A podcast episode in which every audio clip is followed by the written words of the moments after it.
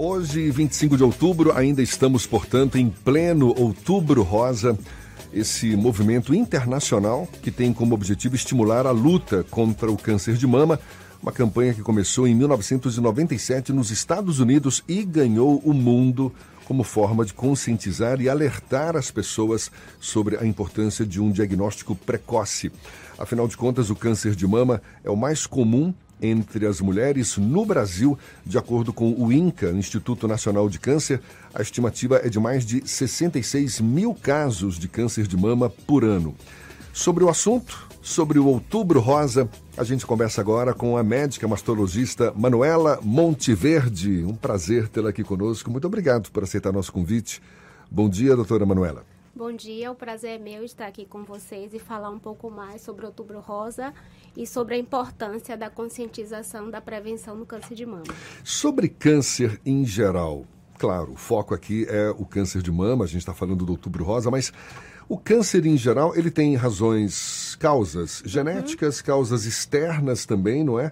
Muitas vezes é, o meio ambiente modificado pelo próprio homem, tem hábitos, comportamentos que muitas vezes contribuem para o desenvolvimento do câncer. Agora, por que que algumas pessoas, mulheres, né? Estamos aqui com foco no câncer de mama. Por que que algumas mulheres são mais suscetíveis ao desenvolvimento do câncer, mesmo estando no mesmo ambiente de outras mulheres, até com hábitos semelhantes de outras mulheres? Por que, que algumas mulheres, em particular, são mais suscetíveis ao câncer? Pronto. Então, o câncer, em geral, a definição é a multiplicação desordenada das células, né? Que adquirem a capacidade de se multiplicar e, dessa forma, é, proliferarem inicialmente na mama, se for em outro órgão, em outra parte do corpo. É, existe dois tipos de câncer especificamente na mulher: o câncer de mama esporádico e o câncer de mama hereditário. O câncer de mama hereditário ele representa 15% da população feminina, que está relacionada àquelas pacientes com familiares de alto risco familiar, que provavelmente estão relacionadas aos genes de mutação genética. Ou São seja, algum de... parente que já teve câncer. Isso isso, Isso então, facilita. 15% das mulheres que tiveram familiar com mutação genética, principalmente o gene BRCA1 e BRCA2, ela tem a, a possibilidade de desenvolver 80% o câncer de mama. E existe a outra população, que é o câncer de mama esporádico, que representa 80% das mulheres. E essa, e essa população, ela não tem relação direta com mutação genética. E por isso que é tão comum a gente encontrar no consultório uma paciente que chega chega e diz, doutora, mas eu não tenho ninguém na minha família que teve câncer porque eu desenvolvi o câncer. Porque é esse câncer que está relacionado com o estilo de vida, com hábitos de vida, né? É, que é, por exemplo, o sedentarismo, a obesidade, é, a dieta gordurosa, tabagismo. o tabagismo e o álcool. Então, tem, existe dois grandes grupos, grupos, o grupo hereditário e o grupo é, esporádico, sendo que o esporádico é 80% mais comum na população do que o hereditário. Quer dizer que as causas hereditárias acabam sendo minoria, não é? Nesse contexto, Isso, do, do, contexto. Das, da incidência do câncer.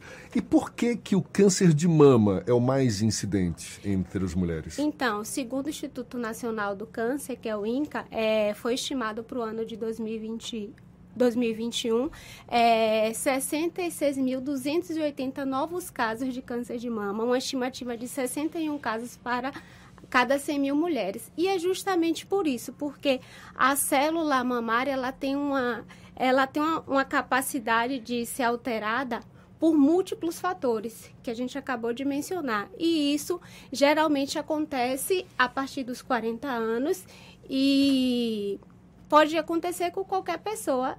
E uma vez que acontece, a gente precisa procurar o médico para poder ter todo o tratamento. Agora, essa quantidade maior e é um número que assusta, né? Assusta. Mais de 66.800 66 casos previstos para 2022, 2020, não é isso? Isso. Agora, é, isso ocorre é por conta da maior quantidade de exames é, é precoces que, que, que acabam diagnosticando o câncer ou isso é historicamente comprovado? Sempre foi o, o, tipo de tumor mais incidente entre as mulheres? Então, nas mulheres ele é considerado o segundo câncer mais frequente. Ele só perde para o câncer de pele e não melanoma.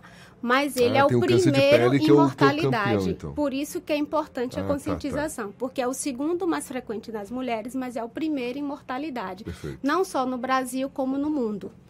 E aí, os exames, é, sempre foi muito comum ter câncer de mama, mas com a conscientização, com o outubro rosa, as mulheres estão se cuidando mais e aí a gente consegue detectar mais os cânceres e a estatística aumenta, né? As regiões no Brasil que a gente tem as, as maiores incidências é a região sul e sudeste, depois vem a região nordeste. Mas eu acredito que sempre foi né, o boom das mulheres, mas agora com a prevenção a gente se cuida mais, a gente vai mais ao especialista, então as incidências aumentaram. Doutora, é, o Outubro Rosa é dedicado principalmente à prevenção né, do câncer de mama.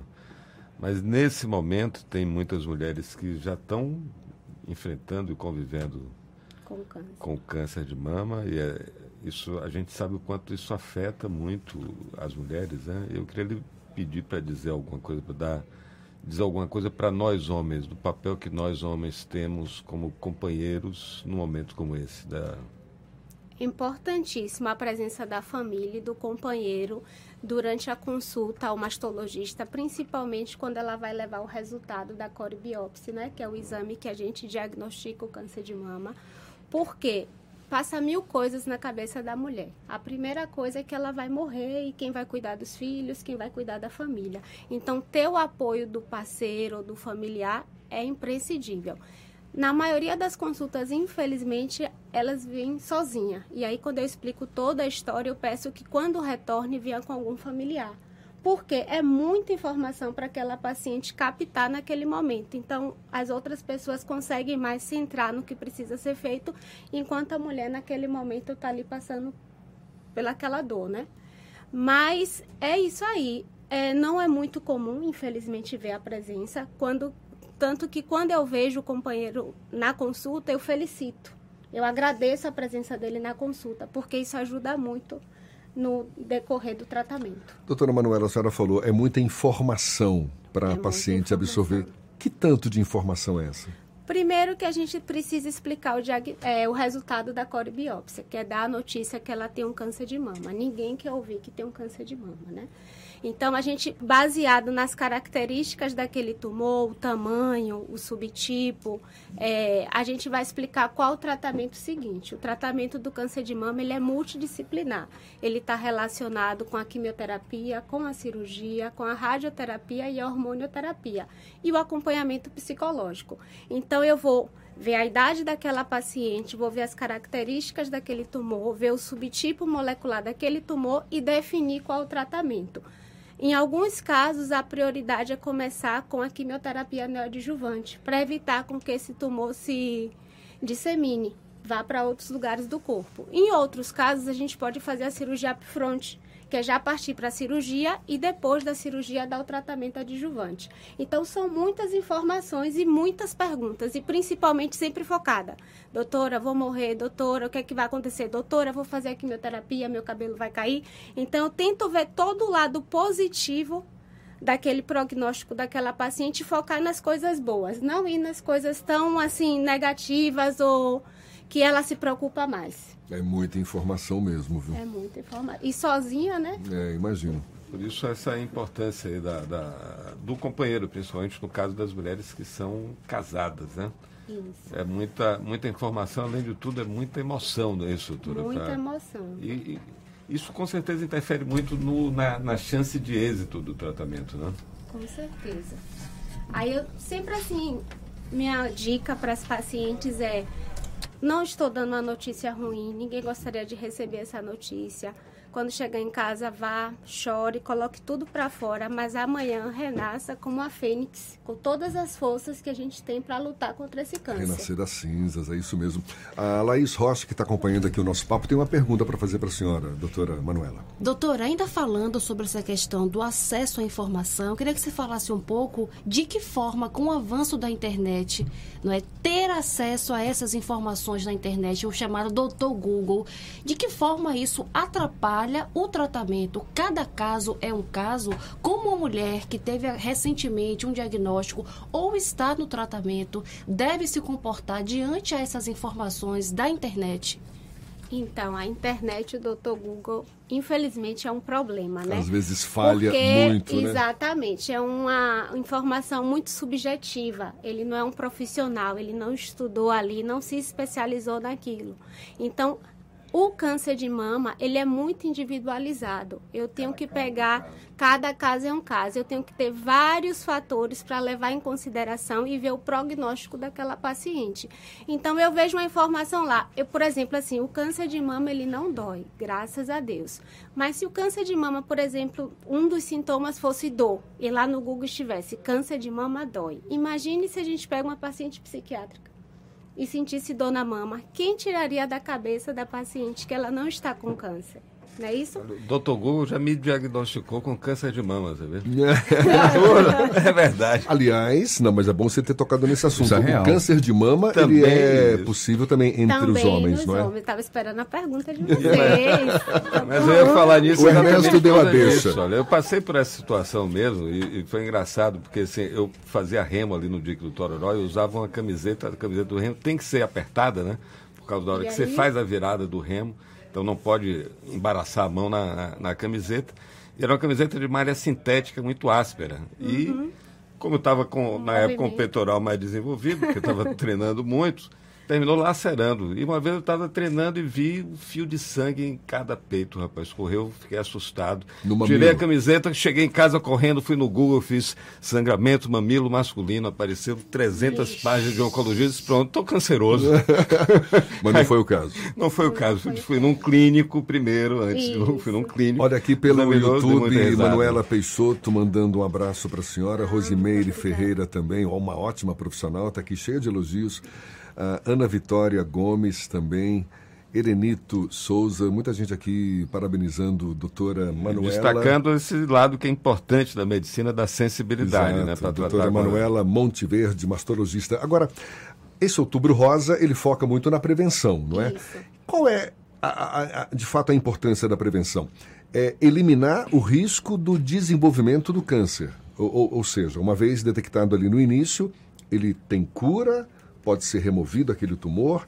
Essa é a grande importância da prevenção. E o exame tem que ser feito, a mamografia é de fato a partir dos 40 ou Isso. 45 anos? Confirma pra gente isso aí. Pronto, excelente pergunta. É, o rastreamento do câncer de mama está baseado na realização da mamografia, que deve ser feita na população geral feminina a partir dos 40 anos. Entre os 40 e 75 anos, a gente recomenda, é uma recomendação da Sociedade Brasileira de Mastologia, de realizar a mamografia anual. A mamografia está relacionada com a idade e a densidade mamária. Por isso que é a partir dos 40, porque antes dos 40 a mama jovem é muito densa, tem muito tecido fibroglandular e isso dificulta a visualização de lesões suspeitas na mama. O que não significa que não possa que- surgir câncer Exato, também antes na dessa paciente idade, muito né? jovem, a gente considera muito jovem abaixo dos 40 anos. E por que ela é tão importante? Porque ela serve para, ela tem uma alta sensibilidade de 80 a 85% em detectar microcalcificação. A microcalcificação, dependendo da característica, ela é considerada um BIHARDS 4, que é uma alteração suspeita para câncer de mama Como é que chama? microcalcificações agrupadas. É um tipo de alteração BIHARDS 4 suspeita, onde ela aparece apenas na mamografia, ela não é visualizada no ultrassom. A paciente apresenta essa alteração, o médico pede a biópsia e confirmando que é o câncer, que é o CDS, que é um carcinoma in situ, essa paciente tem altas chances de cura. Por isso a importância da mamografia, porque ela reduz a mortalidade, que é o objetivo do Dr. Burrosa. Ou seja, o autotoque não é suficiente. Nesse caso, não. Então, ao descobrir esse câncer de mama, que é um câncer in situ, que ainda não invadiu a membrana celular, a paciente precisa realizar a cirurgia, a radioterapia e a hormonioterapia. Ela não precisa fazer a quimioterapia, que é o grande temor das pacientes. E por isso que a mamografia é tão importante. Auxiliar a mamografia, a gente tem a ultrassom, que também serve para visualizar outras alterações. E, como você já perguntou do autotoque, o tratamento é baseado é, no autoexame, nos exames de imagem e no exame feito pelo especialista, que uhum. pode ser o ginecologista ou o mastologista. E na pior das hipóteses, quando o câncer de mama já está desenvolvido e que pode até provocar a morte da paciente, qual é o, o, o momento exato em que a paciente ela pode perceber, opa, aqui fugiu do meu controle? Há sintomas que detectam esse Sim. estágio de desenvolvimento? Sim, existe o nódulo ou tumor, né, quando ele já está muito grande. A paciente pode perceber no autoexame um nódulo, geralmente ele é endurecido, ele é fixo, que pode estar tá concentrado em qualquer quadrante da mama ela procura o médico, a gente vai fazer os exames e aí, se realmente confirmar que é uma lesão suspeita, a gente vai fazer a biópsia e dar continuidade ao tratamento. E a idade para fazer o autoexame não existe. Toda mulher né, que já iniciou uma vida sexual, ela pode, é, uma semana antes ou uma semana depois do período menstrual, ficar na frente do espelho e fazer o exame de, das mamas. Ela coloca, por exemplo, ela quer examinar a mama esquerda, ela coloca a mão atrás da cabeça e vai contornando a mama em movimentos suaves de trás para frente ou de frente para trás no sentido horário percebeu que existe alguma nodulação, algum abaulamento, algum endurecimento, compara com a outra mama e procura ajuda do especialista. E para a gente encerrar, doutora Manuela, por que, que o câncer de mama ele pode levar à morte a mulher? Porque ele se multiplica muito rápido. Ele tem a disseminação linfática, que vai para as axilas, para os linfonodos, e tem a disseminação sistêmica. No caso do câncer de mama, é mais comum a disseminação óssea, né? Qualquer parte óssea, a, a, metástase hepática, a metástase pulmonar e a metástase cerebral. E nesses casos a gente considera a paciente estádio 4, paciente metastática, onde a gente sabe que a gente pode aumentar a sobrevida livre de doença, mas a sobrevida global da paciente já está comprometida. Ou seja, a tal metástase, não é isso? Que é o câncer que se dissemina. Isso, por via hemática para outras regiões do corpo e aí foge do controle e a pessoa pode acabar morrendo. Olha, muito importante a gente estar tá falando sobre isso porque Aliás, Outubro Rosa é, uma, é um momento adequado, né? Existe essa campanha, mas é o tipo da, da conversa para a gente desenvolver o ano inteiro. O né? ano inteiro. O ano inteiro, dada a importância da prevenção. E a gente agradece muito a doutora Manuela Monteverde, médica mastologista, conversando aqui conosco. Muito obrigado pelos seus esclarecimentos, pela atenção dada aos nossos ouvintes. Bom dia e até uma próxima, então. Bom dia, obrigada a todos também. Agora, olhe, se você ficou com alguma dúvida, essa conversa vai ficar disponível logo mais na íntegra nos nossos canais no YouTube, Spotify, iTunes, Deezer e também no Instagram. Agora são 7h56 na Tarde FM.